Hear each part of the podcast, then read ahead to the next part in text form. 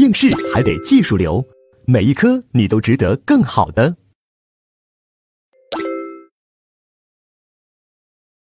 好，那接下来我们就看第十七讲人身犯罪。我们先看第一节侵犯生命身体的犯罪。啊，那第一个罪名主打的就是故意杀人罪。啊，大家注意，我们在学罪名的时候。按照体系思维，我们是应当先看客观要件，再看主观要件，这样一个一个过。但是我们知道，一我们时间有限，二法考它只是考一些里面的要点，所以我们不需要按照体系一个要件一个要件的去复习啊，我们也只抓里面的要点就行了啊。所以我们这个讲解呢，啊，包括分则呢，它就显得知识点比较琐碎零散，但是这是没办法的。因为它这本身就是一个一个罪名，所以呢这一块呢我们是要点式复习，就没法体系式复习了。好了，那你比如说故意杀人罪，这里面的要点啊，第一个就是什么安乐死，大家一定要注意，在我们国家，包括在世界上大多数国家，安乐死给人家实施安乐死是有罪的，不过可以从宽处罚。啊，以前就有一个案件，有一个啊老母亲得了绝症，很痛苦，然后呢，呃。就让儿子看能不能给他来个安乐死，儿子开始是实在不同意，但是最后老妈一定要坚持，儿子呢最后没办法，就就就找了一个没有资质的一个医生，啊，偷偷的就问这个医生说：“你看我老妈现在也治不好了，你能不能配一种什么药啊？然后让我们老妈呢啊没有痛苦的死去，啊，你看你有没有能力配这种针剂啊什么药啊？”啊，这个没有资质的这这这这这个所谓的医生，啊，哎呀，没问题，治不活人，我还治不死人了，很简单，啊，最后真把这事儿给办了，啊，这事儿他都给办了，啊，最后呢，啊，被抓了，那这就在我们国家，这其实就属于什么安乐死，这是有罪的，不过量刑是可以从宽处罚的，啊，这其实是有罪的，啊。为什么有罪呢？那是因为被害人承诺放弃生命，在我们国家是无效的，啊，在许多国家也一样，就说你杀了我吧，啊，这种承诺呢，我们认为是无效的。好，这是安乐死，接下来是自杀自伤的问题啊，这里面有个图表，我们来总结一下。第一个行为模型是什么？就是欺骗或强迫他人自杀自伤，对他人形成支配力。那这时候呢，当然要构成什么？故意杀人罪、故意伤害罪的间接正犯啊，强迫大家都我跟大家讲过，君叫臣死，臣不得不死啊。那皇帝就是什么故意杀人罪的间接正犯啊。主要还有什么呢？就欺骗啊，欺骗也能构成故意杀人罪的间接正犯。以前实务中有什么案件呢？一对男女恋人谈了五年恋爱，就男方的父母一直不同意，嫌人家女方啊这个出身不好。啊，就看人家家庭背景啊，我觉得这这这这都啊有问题啊。既然两个人谈的那么好，结果呢，这个男孩他最后可打打退堂鼓了啊，他也也就想分手，但是他知道要分手的话，这个女孩肯定是不同意的。最后竟然来了个什么呢？说既然我父母不同意，我们两个干脆殉情自杀吧，啊，让他们后悔一辈子。女孩很感动，说好。这个男的就买药啊，一人一瓶，女孩呢咣叽就喝了，这个男孩呢趁机砰倒掉，骗人家自杀呢，女孩也死了。那我们说像这种情况下，你这个男孩就是怎样欺骗他人自杀？那这个欺骗他人自杀，我们说那还是要定什么？定故意杀人罪的间接正犯是吧？像这种渣男，那肯定要定的啊。那我们这里面还有什么呢？就欺骗他自杀。自残怎么办？啊，比如说武侠小说里面经常说的，骗人家欲练此功，必先自宫，你必须先自宫，人家咔嚓自宫了，然后又告诉人家，哎呀，要练此功其实不需要自宫，那你这欺骗人家自伤自残，也要构成什么故意杀人罪的间接正犯，明白？啊，是这个意思。好，这是第一个行为类型。那接下来我们看第二个，第二个是什么呢？翻过来一百七十页。就是教唆或帮助他人自杀，啊，这里面有个前提是什么？没有欺骗，没有强迫，没有支配力。哎，那这时候怎么办？啊，那这时候啊，我们是观点展示了啊，有一种有罪的观点，有一种无罪的观点。书中这种案件还不少呢。啊，以前呢有一个老大妈瘫痪在床啊，无儿无女啊，邻居照顾啊。有一天他给邻居说啊，邻居也是一个大妈了，给邻居这个大妈说：“哎呀，你给我找瓶农药啊，我不想连累你们，我想自杀。”啊，那邻居说：“啊，不，没关系，我们照顾你没问题的。”说你还是给我找吧，啊，不想连累你了，我意已决，请你帮我这最后一个忙。那邻居大妈说行吧，然后呢就找了一瓶农药，然后这个大妈就说啊，那那你把我扶起来喂给我，我这个动都不好动。结果邻居大妈说，哎，那不行，啊，我学过白浪涛的刑法，啊，如果我喂给你。那我这直接就是杀人的实行行为了，那绝对都没有观点展示了，那绝对是板上钉钉的故意杀人罪的直接实行犯啊！所以这个我可不敢这么干。所以呢，啊，我把这个药瓶子啊给你放到床头柜，人生最后一公里的路啊，还得靠自己走啊！大妈说：“哎呦，你刑法学的不错，行行行，我自己走。那你放到那儿啊，你就出去吧。”哎，大妈呢？艰难艰难的爬起来，哎，拿到药，咣，喝了，死了。那现在我就问，那你说邻居大妈她这种行为算什么？哎，她这种行为就算帮助他人自杀啊？他理解很到位啊，这不是实行行为哦，啊，他不是喂到人家嘴里哦，她只是帮助。那帮助他人自杀，或者教唆他人自杀，啊，这里面怎么办呢？没有唯一定论，是观点展示。第一种观点是什么呢？无罪啊，无罪的理由是什么呢？根据共犯从属性，因为共犯从属性原理告诉我们，如果实行者无罪，那么教唆者、帮助者也无罪。那现在自杀者自己啊，那个大妈她就是实行者，那她自己自杀，她无罪，那么我教唆者、帮助者也就无罪了啊，这是第一种观点。那第二种观点是什么呢？有罪啊。为什么有罪呢？说共犯从属性在这儿应当搞个例外啊？为什么要搞个例外呢？因为生命要绝对保护，生命是一切权利的基础，要绝对保护啊！你教唆人家啥不好？教唆人家自杀，你帮人家啥不好？帮人家自杀，所以得有罪啊！那在德国无罪说是多数说啊，因为德国那边有一种理念，就认为。自杀是你自己的理性选择，那么我们刑法要尊重你，啊，他是这种观点。但是这个观点能在我们国家能套用吗？不能生搬硬套，不能照搬照抄，因为在我们国家，你不能说这个自杀这个现象往往都是理性选择了。你比如说现在这个大学生自杀啊，这个现象还挺多，啊，甚至人家就统计过大一、大二、大三、大四。这四个年级的自杀率都不一样，自杀率最高的是大四，接下来是大一、大二、大三，相对来说还好一点。啊，这其实原理也很简单，就跟那个飞机一样，起飞和降落啊很危险，平飞不危险。啊，这所以大二、大三呢，相对来说就相当于是平飞，它不危险。啊，有的同学说，哎，大二、大三啊，自杀率低，主要是因为什么？说因为课太多了，想不起自杀了。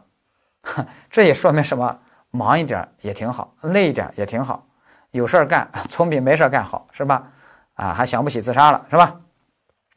啊，所以咱们参加法考有事儿干，还能避免自杀，是吧？也有这个附带好处啊。不过有同学跟我说呀，老师啊，哎呀，这个的确也是，这个咱们国家这个自杀许多都是非理性的，其实只要心理辅导一下。啊，问题也不大，啊，就能避免这样的悲剧。但是呢，我有一次我去找那个心理辅导老师，我进去的时候我还并没有想自杀，但是我出来以后都想自杀了。他反映这个情况，就说明我们国家这个心理辅导这个行业啊，还得再提高、再加强。啊，但是不管怎样，啊，我目前没有听说过啊谁因为法考没过自杀的。啊，那这还说明咱们法考人的这个心理素质还是可以的。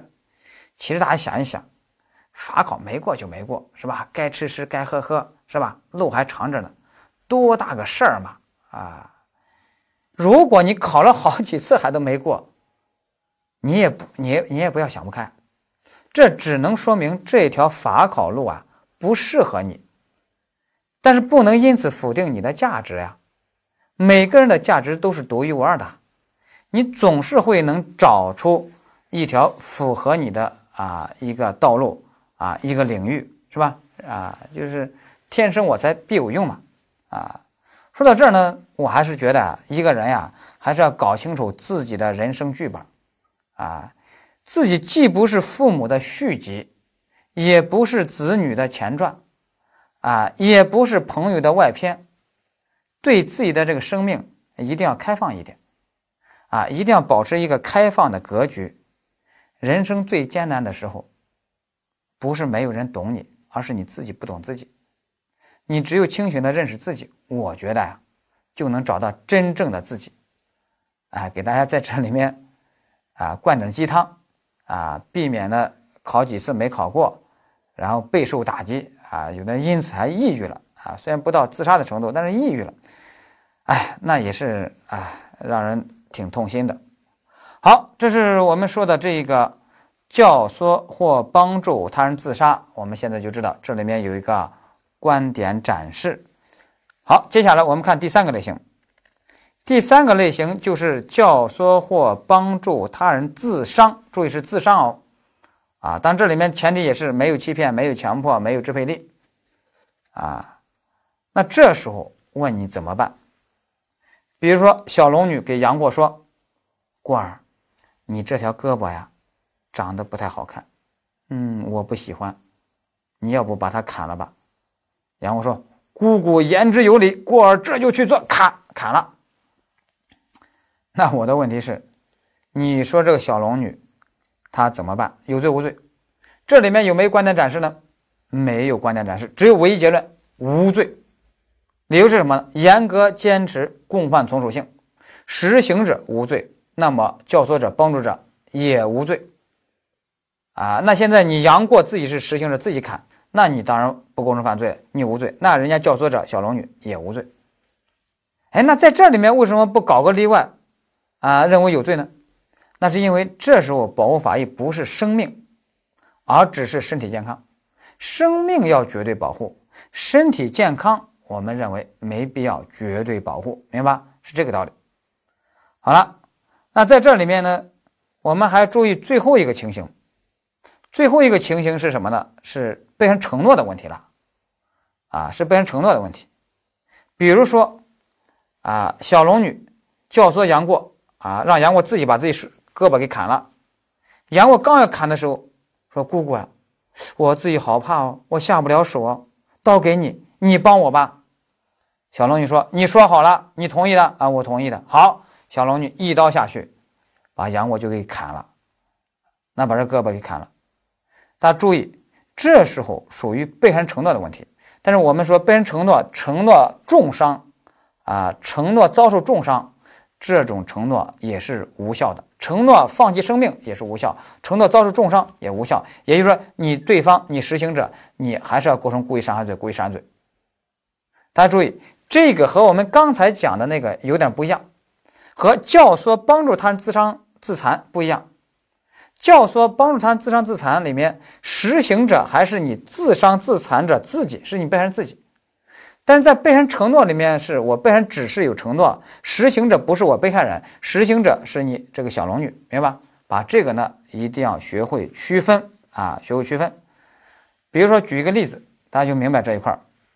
魏忠贤，大家知道那是历史上有名的大太监，他其实走的是一条不寻常的路，就是一般的太监，那就是很小的时候，还是个儿童少年的时候，那就已经。啊，回到自宫，那就当太监。他不是哦，他可是已经成人了，以后是有儿有女了，已经成家了。啊，那时候都二十三了。啊，不过混得太差了，经高人指点，啊，指一条明路啊，干嘛呢？去当太监。啊，把自己阉了当太监。而且他那时候挺惨，那时候当太监还不是我们一般想象当太监是说先选中了啊当太监，然后呢再行这个宫礼是吧？啊，把他给阉了，不是的啊。明朝那时候当太监很卷的，内卷的厉害。是什么？你要报名当太监的时候，你这个申报条件首先得净身，净身之后再申报啊，再报考。那考上考不上还两说呢，啊，那万一考不上？那你也得认了，所以这里面风险很大，但是人家魏忠贤就愿意赌一把，然后呢，真的就啊把自己给阉了，哎，最后还真的给录取了，啊，最后呢还大家知道，那后面故事我就不用我讲了。那大家想想，魏忠贤这个，他是不是，呃，那高人是不是教唆魏忠贤自伤自残？是属于教唆魏忠贤自伤自残，还是说属于第四种情形是被害人承诺？啊，其实应当是什么被害人承诺？因为教唆魏忠贤自伤自残，但是魏忠贤有没有自己把自己给动手啊？他没有，那个手术，好家伙，那还是有一定的难度的。魏忠贤，我我想他也，他他他他他，他不可能挥刀自宫，是吧？啊，那块人家有专业的那个手术医师的。啊，所以他肯定是请人给他，那人家肯定会问他，你同意？人家说我同意。所以在这个案件里面，应当是一个被害人承诺，啊，因为魏忠贤他只是一个被害人，他不是实行者，啊，那按照今天这个这种承诺放弃，肯定是重伤了，这是无效的。那你实行那个手术的那个人啊，那你得是一个什么故意伤害罪实行犯，明白吧？啊，所以这些情形还是要把它。区分清楚，这就是故意杀人罪的要点。好，那我们接下来就看第二个罪名，就是故意伤害罪。故意伤害罪的构成要件里面，这几个要点是比较重要的啊。第一个就是伤害行为。我们国家这个伤害啊，它啊，在我们刑法里面是有要求的，程度要求的。其实伤害分为四个档次，第一个是轻微伤，第二个是轻伤。第三个是重伤，第四个是伤害致死。轻微伤我们刑法不管，啊，那治安管理处罚了法来管，民法来管，侵权来管就完了。在我们刑法必须是什么？造成轻伤或以上才能构成故意伤害罪，明白？才能构成故意伤害罪。但是大家顺便也要知道，我们国家这个轻伤要求也很重的。你比如说。唐山那个烧烤店那个案件，那些暴徒把那女孩打成那个样了，大家看那视频，最后鉴定出来还只是一个轻伤。原来你查咱们国家的那个伤残鉴定标准，好家伙，打的颅颅内出血才算是轻伤。你说我们国家是轻伤，放到别的国家绝对都是重伤。我们法考考过什么呢？砍掉小手指。小手指都算什么？都算轻伤，啊！当然，你如果砍掉人家大拇指，啊，那应当算什么？算重伤了，啊啊！那大拇指最重要嘛，是吧？啊，手机你没它划划屏，你玩不了手机了，是吧？啊！但是我觉得小手指的地位也得给人提高。你没小手指，你手机也不好玩，因为我们往往都靠小手指来拖着手机呢，是吧？所以这地位也得抬高一点。其实跟大拇指差不多的，是吧？甚至有些同学说，小手指我觉得地位就是要高，因为我就靠小手指手小手指抠鼻屎呢，哈，你还有这个作用是吧？其实呀，那个中指是最没用的，是吧？在今天这个玩手机的时代，中指有啥用？没用啊，就是在看球赛的时候有点用，是吧？好了，顺便我们还要说一下，就是这个伤害啊，在我们刑法里面故意伤害罪里面啊，主要指的是身体伤害。啊，那能不能包括一些啊，比如说啊，精神类的伤害呢？那我们说得看程度。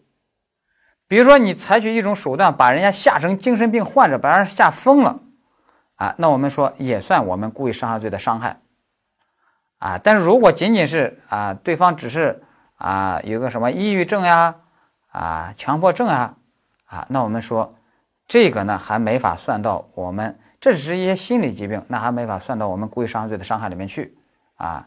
当然了，你这个说是他把他啊用一种什么伤害的手段让他变成抑郁症或者强迫症，这有时候也不好证明，是吧？啊，我有一个同学就得了强迫症，啊，我很同情他，结果人家父母当时，啊，还很开心。我说怎么还开心呢？原来啊，我这个同学得的这个强迫症是什么症状呢？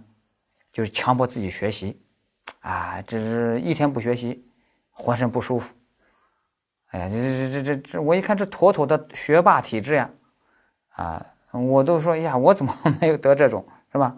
父母就觉得这个孩子太好带了，是吧？都不用督促学习，啊，自己强迫自己学习，啊，我觉得咱们考法考的人，你如果坚持不下去，哎，你如果得点这点这个强迫症也挺好的。啊，但是大家知道，其实真正的强迫症患者呀，内心其实是很痛苦的啊。哎呀，这个也非常值得同情。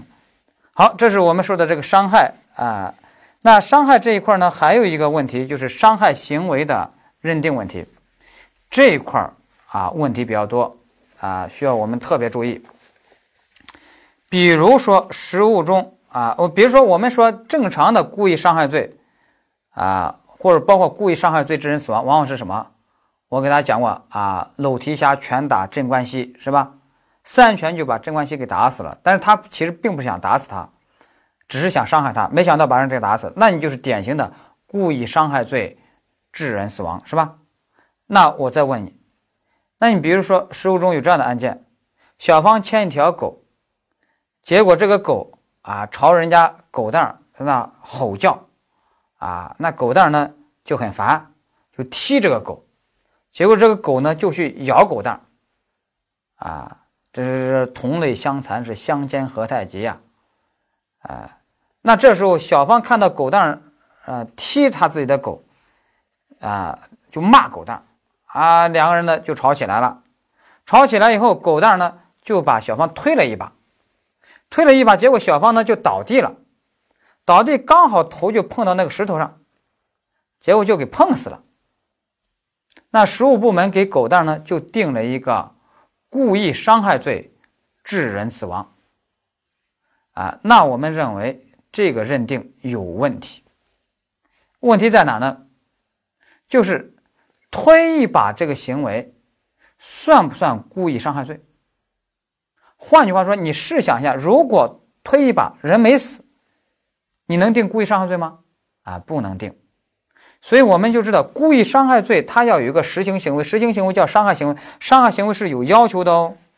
我们收上一百七十页最底下啊，给大家提供了这个要求的这个标准是什么呢？主观上要有造成轻伤的这种意图啊，因为轻伤是一个呃起步价标准嘛。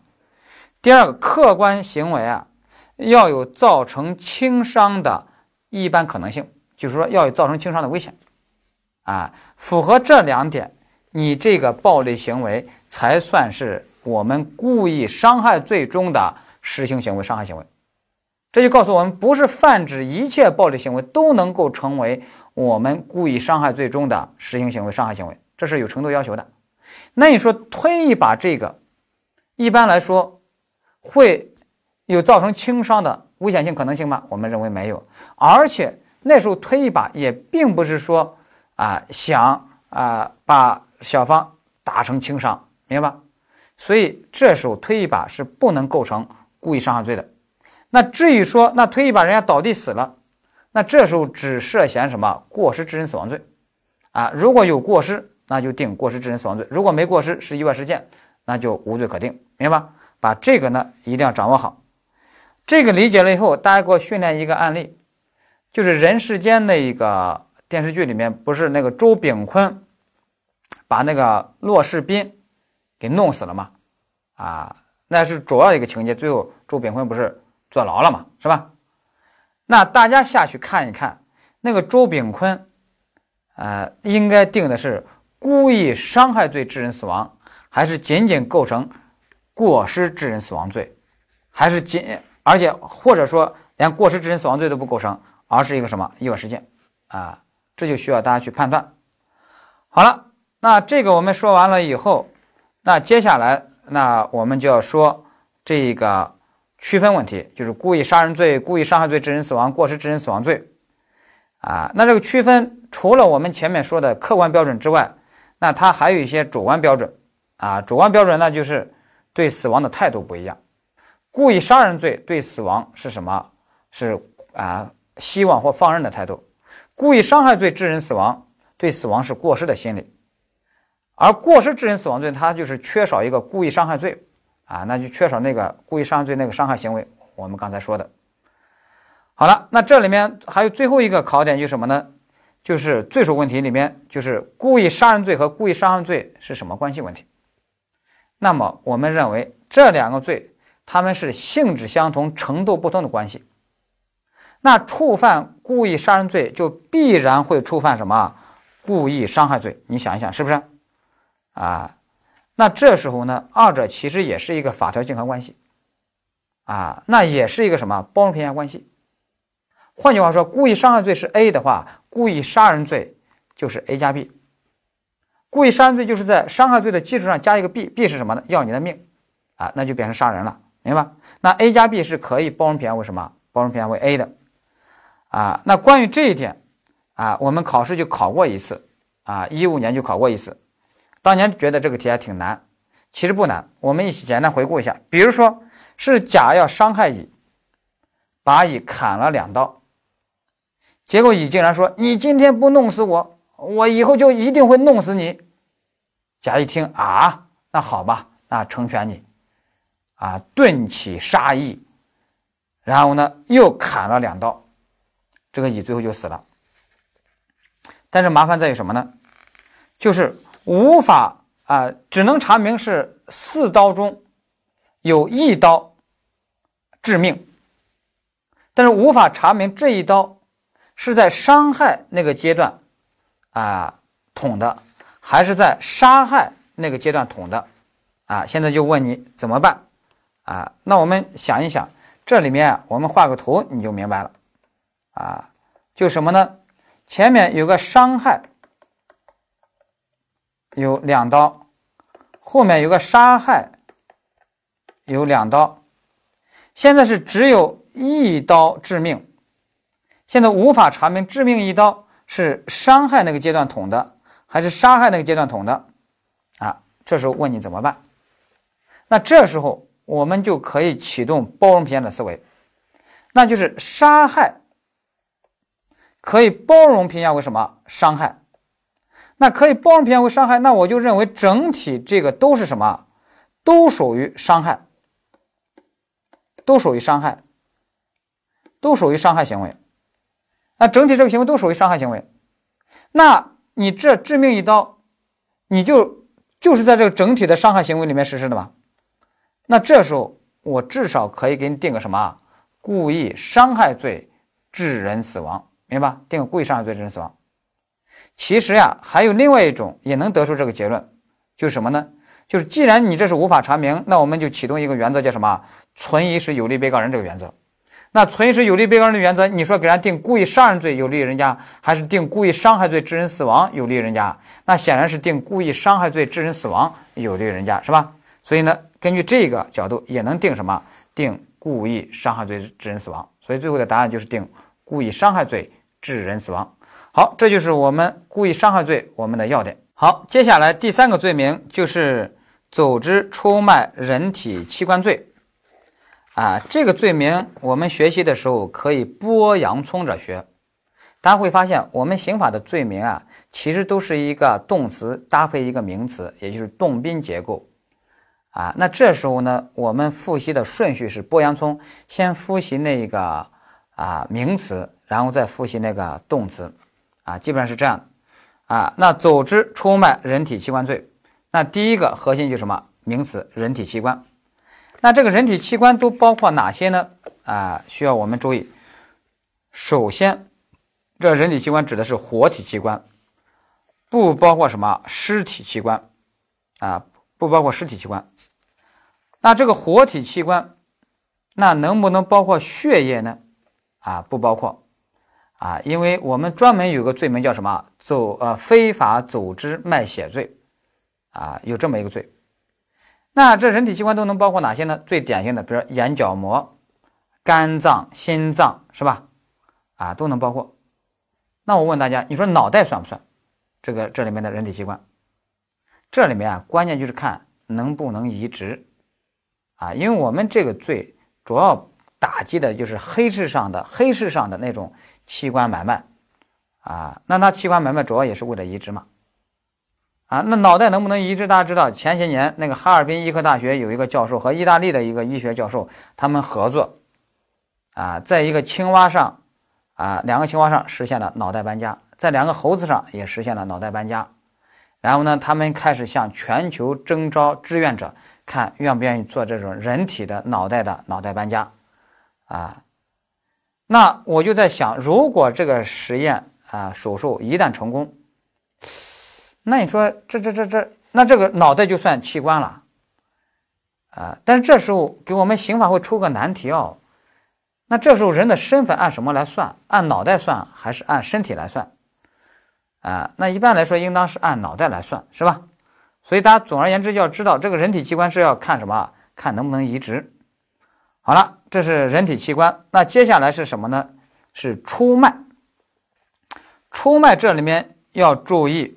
两个点，第一个，出卖者就是那个器器官的提供者，他是不构成这个罪的，啊，那还有第二个点就是什么？出卖行为必须是有效的承诺，啊，这个点呢考了三次了，为此我给他画一个图表，我们来看，做题的第一步，你先看这个器官的提供者，他有没有一个有效承诺，那这时候就要看什么呢？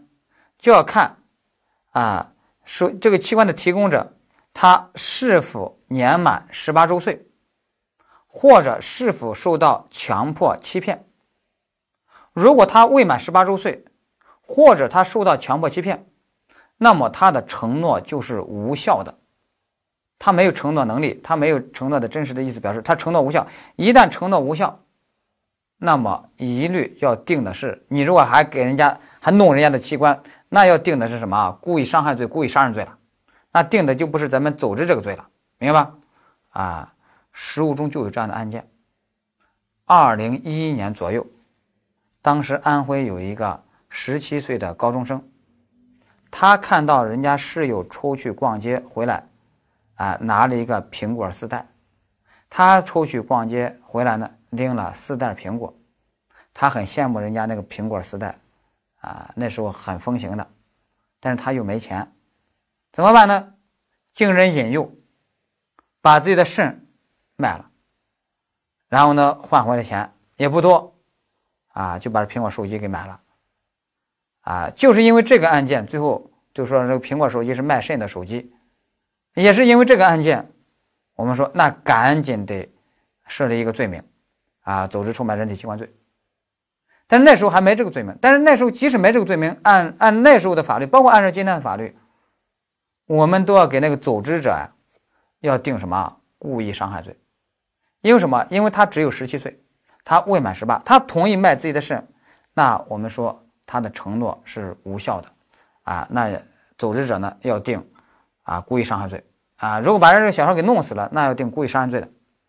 好了，如果这个承诺是有效的。那就要走到第二步，那就是看你这是非法买卖还是合法捐献。如果是非法买卖的话，那最终要定什么？组织出卖人体器官罪啊，就是这样。好了，这是我们说的这个问题。当然，最终这个罪处罚的是这个什么？是这个组织者啊，这个一定要注意，处罚的不是那个出卖者，不是那个器官的提供者。好，这是我们说的组织出卖人体器官罪。接下来我们看这一节的最后一个罪名——遗弃罪。遗弃罪我们前面其实已经讲了一点点，我们在这再巩固一下。首先，第一个问题就是什么呢？就是这个罪的行为主体和行为对象不限于家庭成员，可以扩大解释。啊，也就是你把这里面这个抚养义务要扩大解释为扶助义务、救助义务，其实你就理解成救助义务就行了。而这个救助义务的来源不限于说是亲属、家庭成员，它和我们前面讲的作为义务的来源其实是一样的。比如通过职务业务也能产生这种救助义务，明白吧？一定要这么去理解，否则的话，有些案件你就不好处理了。实务中有一个儿童福利院，啊，院领导呢觉得有一个呃智障女，哎呀，那个花自己的经费那么多，然后怎么办？啊，找几个人开个面包车。啊拉到一个郊外，啊一停车，车门打开，啊骗人家下车，啊智障女一下车，车门一关，立马跑路。你说这要不要定遗弃罪？我们觉得当然要定啊，但是有种意见说，哎呀，这又不是家庭成员的关系，这怎么能定遗弃罪呢？那我们说，那不定遗弃罪定啥？这种行为算啥？他那是不是就算放生吧？按放生来处理啊？啊，所以这肯定算是什么？算遗弃罪啊！这里面抚养义务你就理解成救助义务就完了，而且这个救助义务不限于亲属关系，可以来自于什么职务业务的，明白吧？来自于职务业务啊，一定要注意这个。好了，那我们知道第二个考点是什么呢？这里面的第二个要点就是遗弃罪，我们知道是一个纯正的、真正的不作为犯罪，是吧？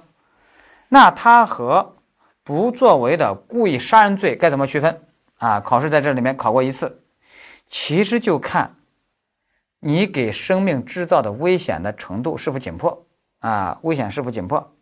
比如说你自己把孩子如果扔到马路边，那我们说是遗弃罪。那如果把孩子一下扔到一个深山老林里，那我们说那已经是杀人了，是吧？那已经杀人了。大家给我想一个问题，哎呀，我这个职业病又犯了，就是我们《西游记》啊，那看过好多次了，是吧？